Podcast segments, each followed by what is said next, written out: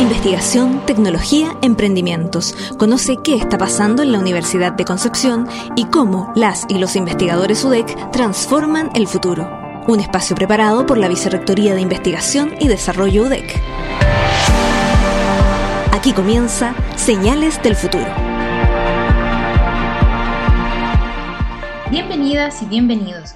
Soy Soledad Toledo Cabrera y hoy conversaremos en un nuevo capítulo de Señales del Futuro con dos académicos que han dado el salto desde la academia al mundo de la empresa, desarrollando sus propios emprendimientos o spin-off basados en los resultados de sus investigaciones.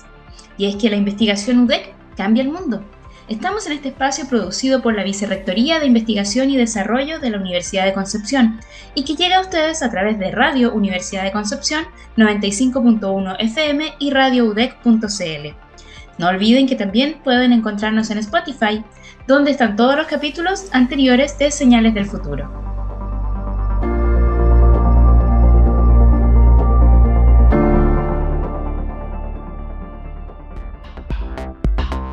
Bueno, y a continuación estamos con el doctor Ernesto Moya Lizondo, quien es académico de la Facultad de Agronomía de la Universidad de Concepción y que es pionero dentro de la universidad porque es parte del grupo de los, de los fundadores de la primera empresa de base tecnológica universitaria, EBTU, nacida en la UDEC, con el reglamento que fue aprobado en 2019. ¿Cómo está, profesor Ernesto Moya? Muy bien, gracias por, la invitación. Profesor, Cuéntenos un poquito, em, usted en 2019 decidió junto a su estudiante eh, Yesenia, em, Yesenia Vega, em, lanzarse, por así decirlo, al emprendimiento. ¿Qué lo motivó a tomar esta decisión? Mira, yo creo que es una, es una suma de circunstancias, porque por un lado, eh, en el fondo, eh, con Yesenia se había adjudicado un vivo, que era parte de la continuidad de lo que había sido su tesis de pregrado, donde de manera in había demostrado la capacidad de unas bacterias que poseíamos, que tenían la habilidad de solubilizar eh, fósforo y producir ácido acético. Y en el vivo ella validó esto en, a nivel experimental en plantas, y el vivo como que le pedía que hiciera un, que evaluara la posibilidad de establecer una empresa dentro del programa. Eh, y entonces Yesenia, ella es emprendedora por naturaleza, eh, tiene esa característica, le gusta el negocio, toda su vida ha trabajado comprando y vendiendo, digamos, especialidad ella es la zona de Iloca, originaria, y, y allá tiene, tenido un negocio donde vendía cosas durante el verano y con eso financiaba parte de sus gastos durante el durante el año escolar. Entonces me planteó y dije, probemos, hagamos, hagamos la apuesta y veamos de qué se trata esto. Entonces partimos con esta historia. Mi señora, que también es social de la empresa, eh, de abogada, nos orientó en la parte legal, lo que esto significaba, y nos llevó a escribir lo que es la escritura pública que dio origen a nuestra empresa. Y justo se dio también este marco en que la universidad crea este reglamento que permite dar una visión distinta. Eh, y nos lanzamos a ver con quién nos encontrábamos. Y lo interesante de esto, que de mi perspectiva como docente también creo que era interesante eh, desarrollar esta beta de eh, emprendedor para poder transmitirse a los estudiantes. O sea, poder ver en la investigación además de, la, de, una herramienta para generar conocimiento, que existe esta otra beta que es la innovación, en que esa investigación tiene un valor. Y a ese valor hay que darle un valor económico. Y cuando lo llevamos un valor económico es, crear una empresa o crear un producto, crear un servicio que, que genere, que genere divisa y finalmente genere, a lo mejor, genere los impuestos que van a pagar las investigaciones que se van a hacer a futuro. Eh, y con esa, digamos, esa visión, creamos Bioproteins Innovation e iniciamos un proceso de aprendizaje nuevo eh, que nos ha tenido ocupado haciendo cosas distintas los últimos, los últimos tres años. Profesor, eh, con esto entonces de alguna manera da la impresión de que se cierra un círculo para comenzar otro, ¿verdad? Porque la investigación que nace en la universidad comienza a mostrar resultados, comienza a, avanzar, a, ser probada luego en distintas circunstancias, empiezan a ver eh, frutos de, este, de esta investigación Y de repente entonces ya la universidad de alguna manera les queda chica, ¿verdad? ¿Cómo transmite usted a los estudiantes esto de que hay que buscar dónde poder seguir desarrollando la investigación? Mire, lo, que pasa es que, que, que son procesos y son procesos de aprendizaje. Yo, yo, soy formado en la Universidad Católica. Tuve la oportunidad de trabajar con un profesor de ingeniería civil que dio ese paso, que creó una universidad a partir de una investigación, generó una patente, creó una empresa y hoy es una empresa reconocida a nivel mundial en el tema de eh, extractos de saponina de quillay. Entonces, yo creo que venía ya inoculado con la actividad que generó este profesor en, esa investigación en ese momento. Y recuerdo que en 2011, cuando volví a Chile de mi doctorado, fui a España justo en ese periodo España estaba sufriendo eh, un periodo en que había eh, una alta tasa de cesantía y había muy, muy pocos fondos para hacer investigación. Entonces me acuerdo haber visitado los, institutos CSIC en, en, Córdoba y en Murcia y conversado con muchos investigadores que estaban, ellos me decían, estamos una semana de venir a la oficina solamente a sentarnos a leer el Google porque no tenemos fondos para hacer investigación. Entonces había un colega eh, español que había desarrollado un, biocontrolador en base a un hongo de tricoderma y él había dado el paso, había creado una empresa de base tecnológica y bueno, me contaba, había tocado sufrir, digamos, a veces la, molestia de algunos colegas, investigadores que se, transforman en, en empresarios en el fondo pero en el fondo tú veías, y en ese momento me presentó algunas personas de empresas españolas que estaban interesadas en su producto, que estaban comercializando. Entonces, en el fondo quedó como esa inquietud y se demoró algunos años más en cuajar. O sea, en 2018, 2019, creo que se presentó la oportunidad para mí y fue como eso, es decir, ¿por qué esta investigación solamente va a quedar plasmada o en una patente o en un paper? ¿Por qué no transformar esas ganancias en una, en una herramienta de ingreso al, mismo laboratorio o, que te permita generar un espacio de, de, de, nuevos desarrollos? más que entregar simplemente la tecnología a un tercero que te entrega algunas regalías después de unos años. Y en ese proceso yo también lo viví, o sea, yo desarrollé un producto que lo tengo licenciado en una empresa eh, y cierto, ¿no? Como que termina ese proceso y empieza a recibir las regalías de, ese proceso. Este año recibimos ese trabajo. Es más fácil desde el punto de vista académico. Eh, pero el otro, otro desafío y que a mí me, me, entusiasma desde la perspectiva, como decía hace un momento, de incentivar en mis estudiantes el espíritu emprendedor. Eh, y no hay mejor maestro que el que lo hace. Digamos. Claro. Profesor, ¿y cómo se combina entonces la vida académica que tiene sus exigencias y sus ritmos y sus tiempos con esta nueva, eh, estos nuevos desafíos que eh, implica ya entrar en, el emprendimiento y que por supuesto obliga también a cambiar de alguna manera la, forma de hacer las cosas? Yo creo que es, armando equipos de trabajo. Eh, nosotros armamos un equipo de trabajo, o sea, la parte legal, que sumamente definitoria. Obviamente, eh, Vanessa, ella de, nos, da las recomendaciones para, para no meter la pata. Eh, Yesenia es la gerenta de la empresa, es la que lidera la empresa, es la que toma las decisiones por la empresa. Y en mi caso yo no salí tanto de la parte académica porque me mantengo como gerente de investigación y desarrollo de la empresa.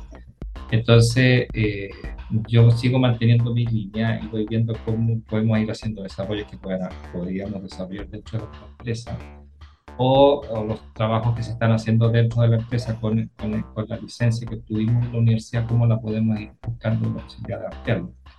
Eh, y obviamente también significa trabajar más horas de las que uno trabaja normalmente, digamos, tiene digamos, ese costo eh, pero eh, te abre a un mundo que tú no conoces y, te permite entender un poco también el mundo empresarial desde la perspectiva de ser un, un empresario, ser una empresa y, eh, por lo menos se ha hecho entretenido, digamos, desde la perspectiva de, vivir la experiencia. Entonces uno va, va, combinando, o sea, y además empieza uno a acceder a fondos, por ejemplo, que antes no, no tenía acceso como profesor de la universidad. O sea, uno puede acceder a fondos Corfo, a fondos FIA, eh, y hemos empezado a postular proyectos y con eso mismo fondo hemos subcontratado al, laboratorio de nosotros y de esa manera hemos ido haciendo investigaciones que nos permiten ir buscando nuevos desarrollos para nuestra investigación. Profesor, eh, el primer producto con el que ustedes eh, se licenciaron eh, o licenciaron es este biofertilizante, ¿verdad? Y, la verdad es que ha ido creciendo y yo me imagino que durante estos años también han ido desarrollando otros nuevos productos. Cuéntame cómo le ha ido con, con los desarrollos y con las investigaciones que han ido pudiendo armar en, en esta empresa más que tener nuevos productos, eh, yo creo que hoy estamos desarrollando un psicoderma que todavía no, hemos, tenemos todavía hasta que licenciarlo, pero que nos ha permitido que los ingresos que ha generado la empresa ha permitido hacer investigación con ese psicoderma y nos ha permitido ir validando otras bacterias y también nos ha permitido desde el punto comercial que tenemos que tener productos distintos. O sea, estamos desarrollando la bacteria que es estimulante, que solubiliza fósforo, que tiene una función particular, y a su vez hemos ido validando aplicaciones como biopesticidas. El camino de pesticidas es un camino desde el punto de vista regulatorio y normativo más largo que el desarrollo de bioestimulantes. El bioestimulante lo que nos está permitiendo es generar la caja para generar los fondos para hacer la investigación y poder eh, encontrar una, una, segunda aplicación. Y a su vez, en, este camino de, transformarnos en una empresa productora de bioproductos, nos hemos ido asociando con, con otras empresas. Hoy tenemos un socio comercial que, que, es el que nos maquila y nos produce la biomasa que vendemos y esta empresa ha estado probando también nuestras bacterias para otras aplicaciones. Y estamos viendo la posibilidad de que esta bacteria tenga una funcionalidad en un mercado muy, muy distinto al que partimos. Y de concretarse a futuro puede ser bastante interesante porque vamos a abrir mercados que en algún, en algún momento pensamos que no podríamos utilizar. Entonces estamos, digamos, estamos en una etapa de, somos todavía una startup, estamos empezando a generar líneas de desarrollo, estamos empezando a generar líneas de productos pero este producto que licenciamos a la universidad nos ha permitido generar un poco de caja para poder ir haciendo otras innovaciones y empezar a ampliar nuestro proceso de, desarrollo. Profesor, y que ya para lamentablemente ir cerrando esta conversación que tenemos con el profesor Ernesto Moya de la Facultad de Agronomía de la Universidad de Concepción y que ha liderado una de las primeras empresas de base tecnológica desarrolladas acá en la universidad en base al reglamento de 2019. Profesor, ¿qué le trae el 2023, este año que ya está comenzando? Bueno, tenemos un desafío como empresa que es ojalá llegar a vender 3.000 litros de producto con la gente que hemos puesto. Nos ha tocado un año bueno y malo por, dos aspectos. Malo en el sentido de que la, agricultura está pasando un, un bajón de precios, en que los márgenes de rentabilidad en muchos de los cultivos agrícolas están bajos y por lo tanto los agricultores están tratando de, de reducir costos, entonces innovar se hace más difícil por parte de los agricultores. Pero por otro lado, el mismo hecho de, de, la guerra en Ucrania ha, llevado a alza los precios de muchos de fertilizantes. Por lo tanto, también les, algo mucho les está llamando la atención y se están arriesgando a probar estas nuevas alternativas. Entonces, eso ha sido, ha hecho que, el tema venta sea bueno y malo a, la vez, pero ha permitido eh, ir viendo la realidad y eso también eh, que te muestra un, poco el tema de la empresa. La empresa tiene que tomar decisiones, son decisiones casi semana a semana. En, la academia muchas veces compartimos un proyecto, un proyecto, un proyecto y se cierra con un artículo científico y con la postulación de un nuevo proyecto. Eh, en cambio acá, esta estructura, eh, las condiciones de cada semana, de cada mes van cambiando y tú tienes que tener la capacidad de, ir adaptándote y buscando Estamos buscando nuevos asociados también para esta Web3, hemos tenido distintas empresas, o empresas que pueden transformarse en asociados con nosotros y el, gran desafío que tenemos para el 2023 es lograr ser parte, ser parte de una sociedad que permita llegar a tener una planta de producción de, de una biomasa mayor a la que tenemos actualmente. Eh, y si lo logramos, vamos a ser capaces de, de poder apostar a, más mercados. También tenemos una apuesta venta en mercados internacionales que también se está, se está conversando y se está analizando y ojalá ya poder dejar adecuadamente registrado nuestros productos ante el SAC y quizás sacar una segunda producto. Esos son los desafíos que tenemos para, para el 2022. Cuesta acostumbrarse a que se acabó ya. Y cuando no llega, no tiene ese problema. Muchísimas gracias, profesor, entonces, por su tiempo y por mostrarnos lo que significa para un académico saltar, dar el otro paso y pasarse entonces a, combinar la academia, la investigación con el desarrollo de una empresa de base tecnológica. Conversamos entonces con el profesor Ernesto Moya, a quien agradecemos su tiempo. Gracias a ti por la invitación y por permitirnos compartir esta experiencia. Y nosotros continuamos entonces en Señales del Futuro en la Radio Universidad de Concepción.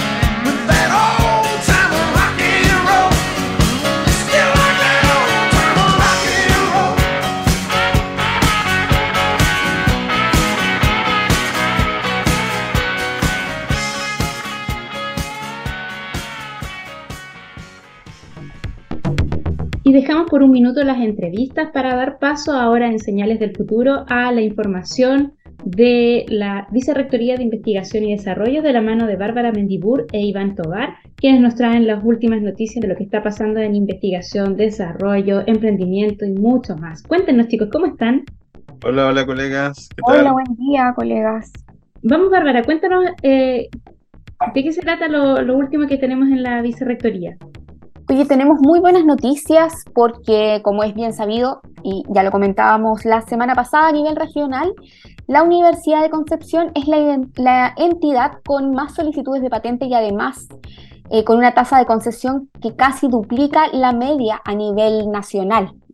Sí, porque el Instituto Nacional de Propiedad Intelectual de Propiedad Industrial, perdón, INAPI, informó a solicitud, ¿verdad?, de la Unidad de Propiedad Intelectual de la Universidad de Concepción eh, sobre las estadísticas de concesión de patentes eh, a nivel nacional y el resultado, que si bien eh, como institución lo teníamos un poco entrevisto, ¿verdad? No dejó de sorprender por la gran diferencia que existe entre el 84,6% del índice de concesión de las patentes presentadas por la universidad, que, como les había comentado al principio, duplica el promedio eh, nacional, que es un 46%. Así que para el periodo 2015-2020 es una tendencia que se ha mantenido al menos durante los últimos 20 años para la universidad, así que es muy relevante. Eh, así comentaba eh, Jimena Sepúlveda, quien es la jefa de la eh, unidad de propiedad intelectual, y ella comentaba que la métrica es muy relevante porque es un índice, ¿verdad?, de calidad de la investigación que aplicada que se está realizando en la Universidad de Concepción, en donde académicos y académicas de primer nivel hacen investigación de altísima calidad que luego también es reconocida como novedosa, dotada de nivel inventivo y también con aplicabilidad industrial, que son precisamente los requisitos que eh, se requieren para poder conceder una patente. Así que ella nos comentaba también que em, esto eh, no solo eh, se traduce en estándares nacionales, sino que también a nivel global ya que no hay ninguna universidad en Chile que supere eh, estas cifras de la Universidad de Concepción, lo que es un tremendo aliciente para poder seguir trabajando en su propia protección también a nivel legal por la vía de aplicación de solicitudes de patente que contienen tecnologías destinadas a impactar positivamente en nuestra comunidad. Por su parte, la doctora Andrea Rodríguez Tastet, directora em, vicerrectora perdón, de Investigación y Desarrollo, eh, enfatizó ¿verdad? que en, en, estos resultados, ya que muestran una trayectoria importante de la universidad en la generación de conocimiento eh, con potencial de transferencia a la comunidad. Así que junto con una estrategia que se está eh, generando desde la unidad de propiedad intelectual, hay que, ella comentaba que hay que reconocer, ya que estos son resultados del fuerte trabajo que se hace en forma coordinada con otras unidades como eh, la eh, Oficina de Transferencia y Licenciamiento y también como la incubadora UDEC, eh, que también son dependientes de la vicerrectoría, ¿verdad? En que mancomunadamente trabajan para lograr el uso y transferencia concreta de estas patentes. Así que, sin lugar a dudas, la Universidad de Concepción se posiciona como un actor relevante dentro del ecosistema de innovación a nivel nacional eh, siendo muy destacado que, hace, que haga uso eh, ¿verdad? intensivo del sistema de propiedad industrial para proteger las invenciones. Así lo eh, comentó Loreto Bresky, que es directora del Instituto Nacional de Propiedad Intelectual, quien también destacó que hemos empujado fuertemente una agenda de equidad de género con el objetivo, ¿verdad?, también de estimular un sistema de patentes con mayor protagonismo de mujeres. Y en esa línea, la Universidad de Concepción también se ha convertido en un caso que es digno de analizar, ya que en el 2021 alcanzaron la mayor cantidad de inventoras en solicitudes de patentes presentadas por las universidades de Chile. Entonces, em, la pregunta también es eh, importante de por qué hay tanta participación femenina, así que es un signo también de orgullo para nosotros como institución eh, estos resultados que eh, informó el Instituto Nacional de Propiedad Intelectual. Excelentes noticias, Bárbara. Y bueno, esto muestra efectivamente un camino que ya se ha recorrido en la universidad, experiencia, eh, son muchos años ya desarrollando un conocimiento innovador y que además es protegido para poder llevarlo luego a la sociedad. Muchísimas gracias, Bárbara, por tu información. Y vamos con Iván, cuéntanos un poquito eh, acerca de las novedades que tenemos, o creo que tienes una convocatoria hoy día. Así es, Soledad, lo que tenemos desde Incubodec hoy es una invitación para mujeres emprendedoras tecnológicas, porque el programa Conectadas que lleva nuestra plataforma de negocios tecnológicos Incubodec eh, está buscando hasta el 13 de enero eh, emprendedoras de base científico-tecnológica que pertenezcan a las regiones de Ñuble y Biobío para desarrollar y empaquetar una metodología de trabajo que permita formar y consolidar redes de apoyo, eh, tanto entre las emprendedoras como con instituciones eh, públicas y privadas, además de darles la oportunidad de compartir experiencias y conocimientos impulsando entonces el emprendimiento colaborativo y en red. Algunos de los requisitos para poder participar de este nuevo programa de Incubodec son, por supuesto, ser mujer, estar desarrollando un emprendimiento de base científico-tecnológica, no importa en qué etapa, eh, ser persona natural, contar con un domicilio en una de las dos regiones que les mencionaba anteriormente y hay algunas restricciones eh, respecto de las ventas de los últimos 12 meses que no deben ser superiores a las 2.400 UEFs. Em, eso es básicamente un llamado entonces a las emprendedoras de Ñuble y BioBio que cumplen con estos requisitos, con este perfil de emprendedoras eh, de base científico-tecnológica a inscribirse en el programa Conectadas hasta el 13 de, enero. Y por supuesto toda la información está disponible, las bases del programa, todos los requisitos que he mencionado y otros detalles de, de Conectadas en incubodec.cl Soledad. Muchas gracias Iván y por supuesto a todas nuestras auditoras, ya saben, eh, conectadas, las está esperando Em, toda la información en incubaudec.cl para que se atrevan y postulen a esta tremenda herramienta que les va a ayudar para tener redes de contacto, mentorías y una serie de conocimientos que las apoyarán en sus nuevos emprendimientos. Muchísimas gracias Iván y muchísimas gracias Bárbara por estar con nosotros eh, esta tarde. Vamos a continuar entonces con las entrevistas y en un ratito nos vamos a la música y seguimos con señales del futuro.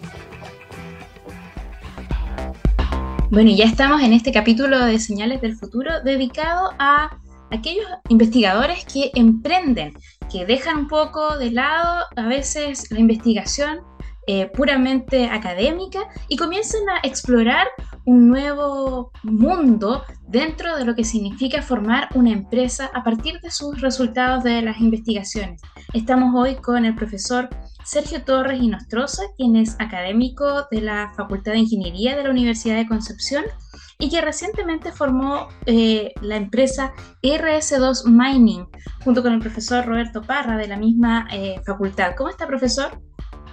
Muy bien, gracias por invitarme. Gracias a usted, profesor, por aceptar eh, estar hoy día conversando con nosotros. Y la primera pregunta, profesor, es que nos cuente un poquito cómo ha sido la trayectoria previa a, la decisión de formar una empresa. ¿En qué estaba usted antes? Eh, ¿Investigando? ¿Haciendo academia? ¿Cómo era su vida antes de conocer el emprendimiento? Sí, mira, yo, yo la verdad es que siempre eh, fui un académico que trabajó en proyectos de investigación fundamental básica en lo que yo hago y también investigación aplicada, proyectos Corfo, proyectos Fondef y alguna asistencia técnica. Así que eh, esto de, de, dar un pasito más, de crear una empresa fue algo siempre que, lo, conversaba con, algunos colegas, producto de la disciplina que yo hago que, tiene que ver siempre con resolver el problema a otro que yo le digo. Yo trabajo en desarrollo de sensores y además de investigación fundamental, tú siempre estás censando información que es relevante para otra persona, no una persona del área de ingeniería eléctrica como yo. Así que eh, es, un paso que yo creo que, la gente que trabaja en áreas como la mía tiene que dar porque, o si no, te quedas siempre con, como con el bichito si esta cosa va a funcionar o no en, la, una industria real. Así que siempre lo pensamos, ¿cierto? Estos proyectos Fontes siempre te decían, llegamos hasta la patente, después va a formar un emprendimiento, no, siempre llegábamos hasta ahí nomás, a buscar la empresa que, al cual hacer la transferencia y no nosotros. Así que siempre anteriormente estuve en esta cosa de investigación básica tipo Fondesit, pero también mucho Fondef y mucho Corf. Profesor, y eso de probar eh, en el fondo que lo que usted está realizando o que lo que usted está investigando tiene un uso práctico y que funciona en el mundo, entre comillas, real, fuera de los laboratorios, donde la situación quizás es un poco más controlada. Eh, ¿Cómo, cómo se, se, siente esto de, dar ese paso, de dar ese salto a, empezar a probar que las cosas están funcionando eh, ya de manera quizás más, más concreta? Eh, es, un, sentimiento de, de, satisfacción bien especial. Ah, bien, bien especial, sobre todo cuando ves algo tú funcionando 24/7.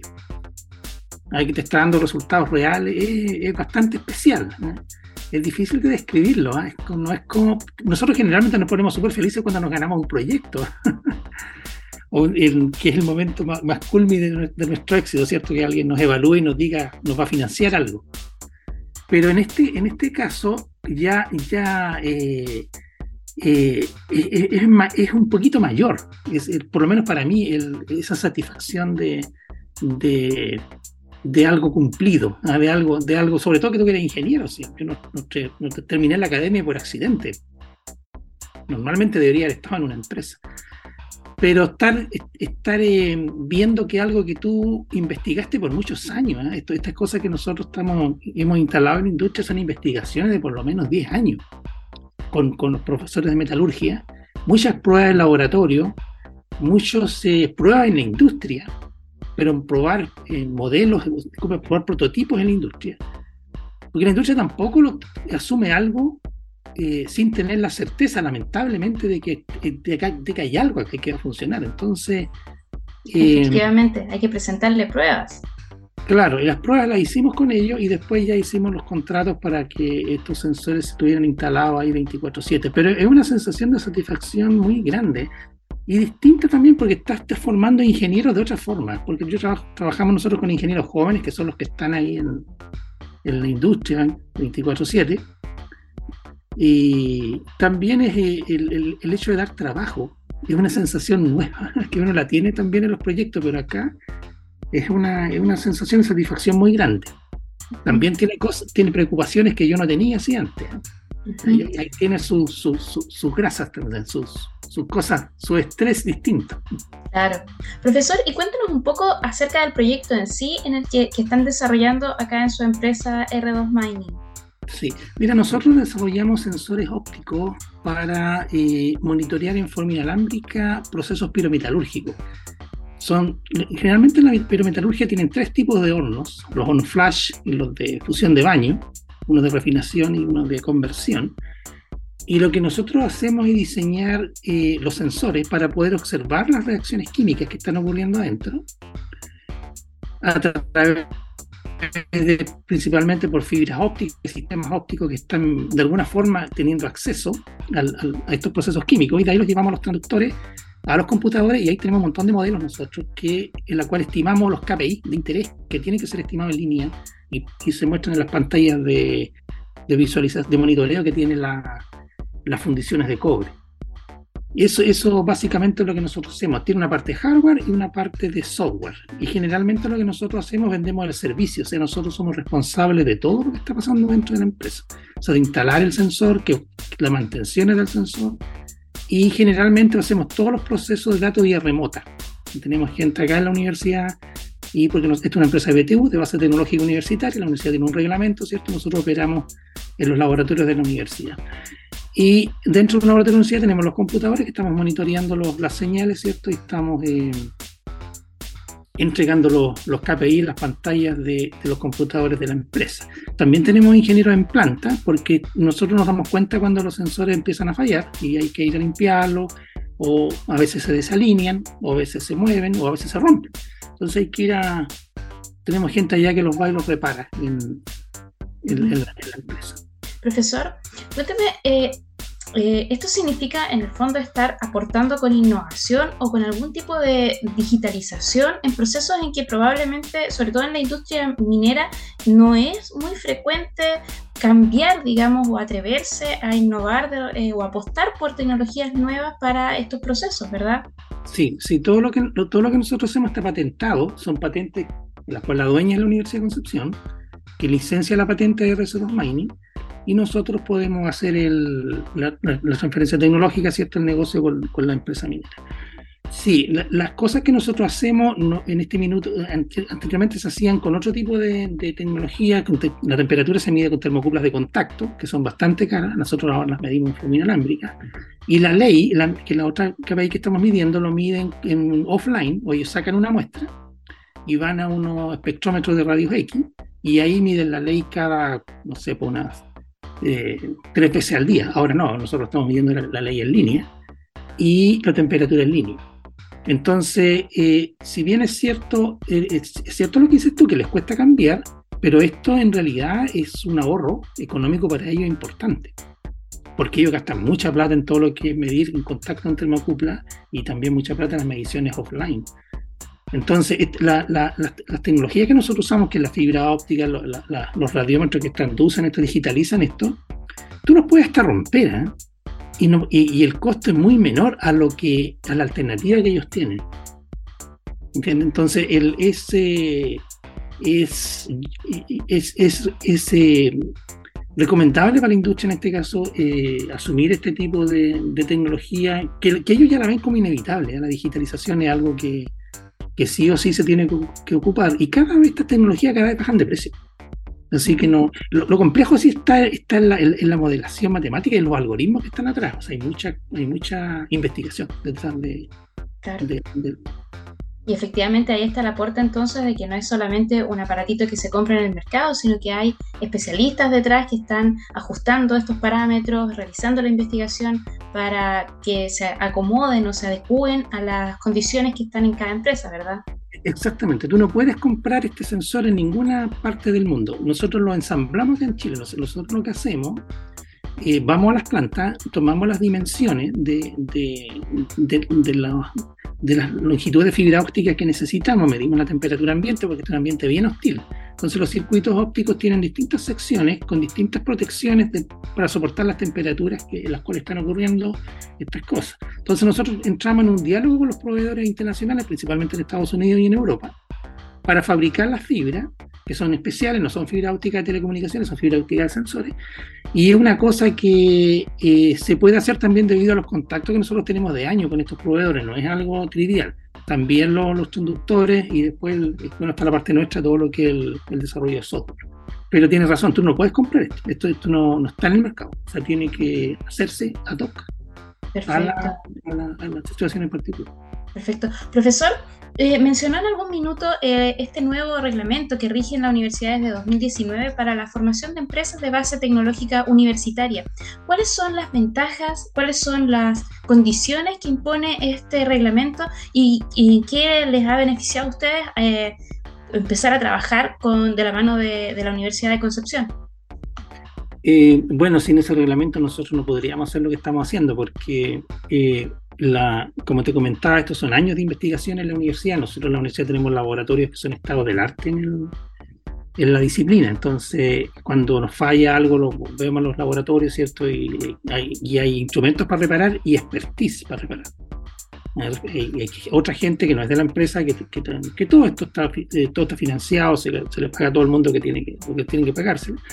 Entonces, este reglamento nos permite, nos permite operar desde los laboratorios de la universidad el sector informa al decano, el decano se restaura y tú, no recuerdo en este momento todas las etapas del, del, proceso, pero está, está bastante bien reglamentado. Por supuesto que es algo inicial y es muy probable que vaya cambiando en el tiempo, ¿cierto? En la medida en que se vaya aprendiendo.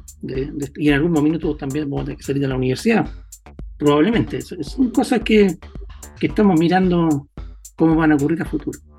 Claro, pero efectivamente este reglamento entonces les permite a ustedes funcionar dentro de la universidad, pero al mismo tiempo con algunas condiciones para, para que, por ejemplo, ustedes también permanezcan en la universidad haciendo clases, eh, teniendo trabajo con los estudiantes. En el fondo, no es, es un, un, poquito de, dar y también de recibir, ¿cierto?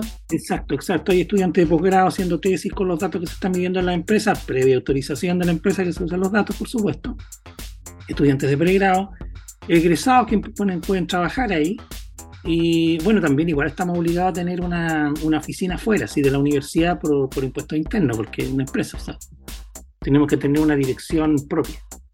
Igual hay cosas que no, que, que, que, la universidad está aprendiendo. Por ejemplo, ahora como cuando compramos equipos, nosotros que estamos comprando equipos y llegan a nombre de la empresa, no podemos mandarlo a Historia 500, donde está adquisiciones, hemos aprendido a hacer nuestras propias internaciones, pero con la ayuda de la universidad. O sea, la gente de internaciones nos, recomendó y nos explicó cómo se hacía el proceso. Ahora tenemos nuestra propia gente afuera que hace todos los procesos de internación. Estamos instalando cosas en Australia, en España, en Alemania, entonces no, fue, fue simple al principio. Pero ya lo hacemos aparte, ya tenemos nuestra... O sea, ya hay cosas que hemos ido dejando de hacer con la universidad, de a poco.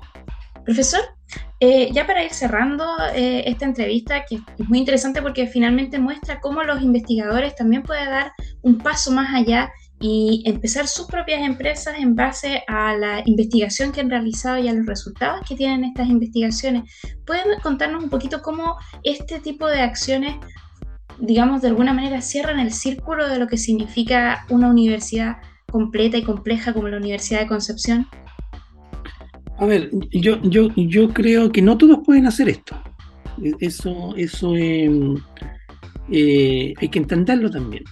Eh, a, mí me parece de que eh, Chile es un país minero, es un país de recursos naturales, y que generalmente todas las investigaciones que están relacionadas con, con, con, con esta especie de áreas prioritarias de Chile tienen una mejor oportunidad de salir al, al mercado, porque como, aquí hemos, yo te contaba las puras cosas positivas, pero también hay cosas que nos transpiramos nosotros, tenemos que pagar sueldo a final de mes, se atrasan las facturas, imagínate que es con la minería, y, hay que, a veces ponemos plata nosotros mismos, un montón de, cosas que no, que, no, que no, te comentaba.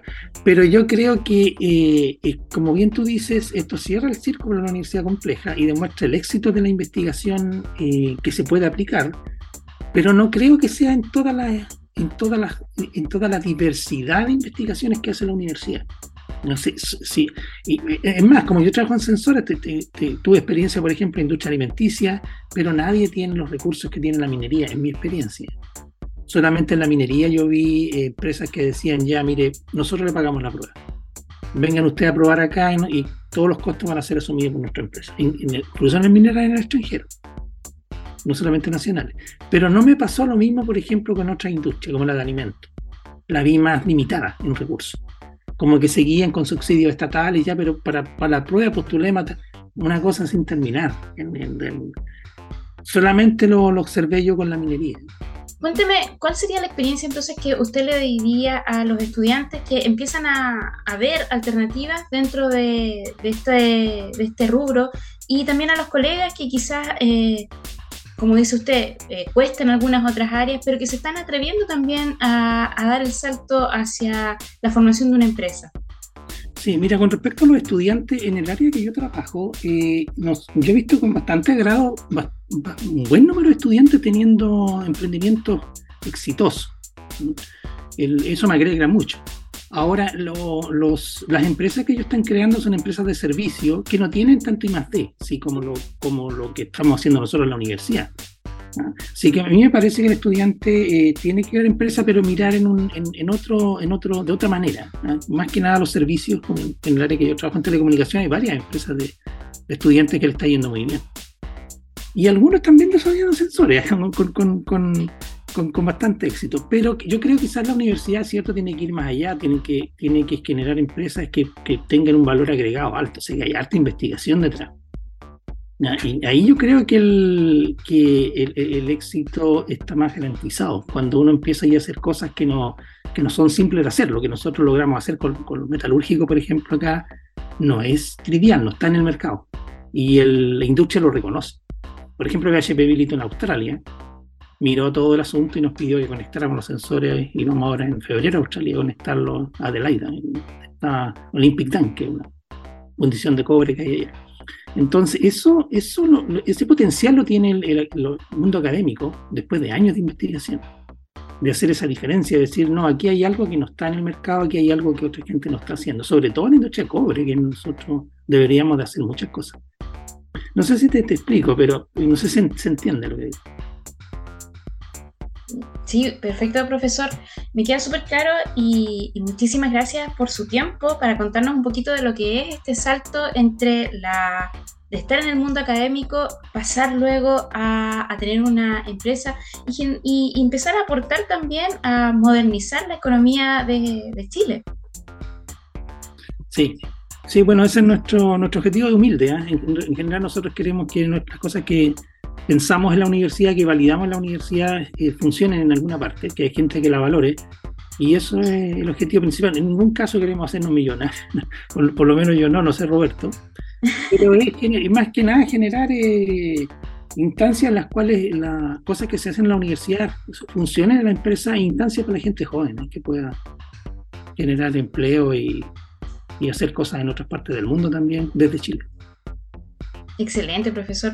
Una bonita mirada de lo que significa también eh, emprender, que no es solamente, como dice usted, eh, tener una nueva fuente de recursos económicos propios, sino abrir muchas veces unas nuevas capacidades para trabajar, para innovar, para abrir rutas, para hacer las cosas de, una mejor forma eh, en nuestro país que tiene tanto potencial en esta área de la minería y también, por supuesto, en otras áreas en donde la universidad está abriendo capacidades.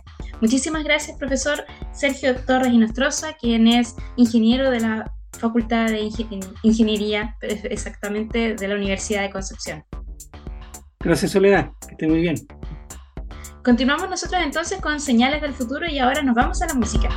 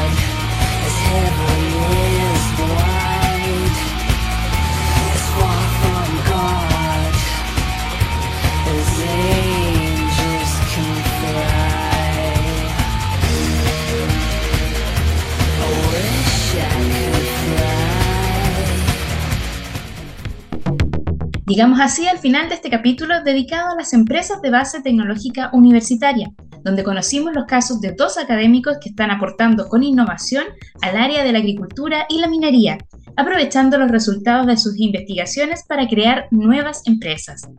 No se olviden, podemos seguir conectados a través de las redes sociales de la BRID UDEC o visiten nuestro sitio web www.brid.udec.cl. Y por supuesto, Encuentran este y todos los capítulos de Señales del Futuro en Spotify. Eso es todo por hoy. Nos vemos pronto. Por hoy lo dejamos hasta aquí, pero hay muchas historias más. Sigue los próximos capítulos para conocer cómo el conocimiento, la tecnología, la innovación y el emprendimiento forjan un nuevo mundo. Nos volveremos a encontrar en el próximo capítulo de Señales del Futuro. Hasta la próxima.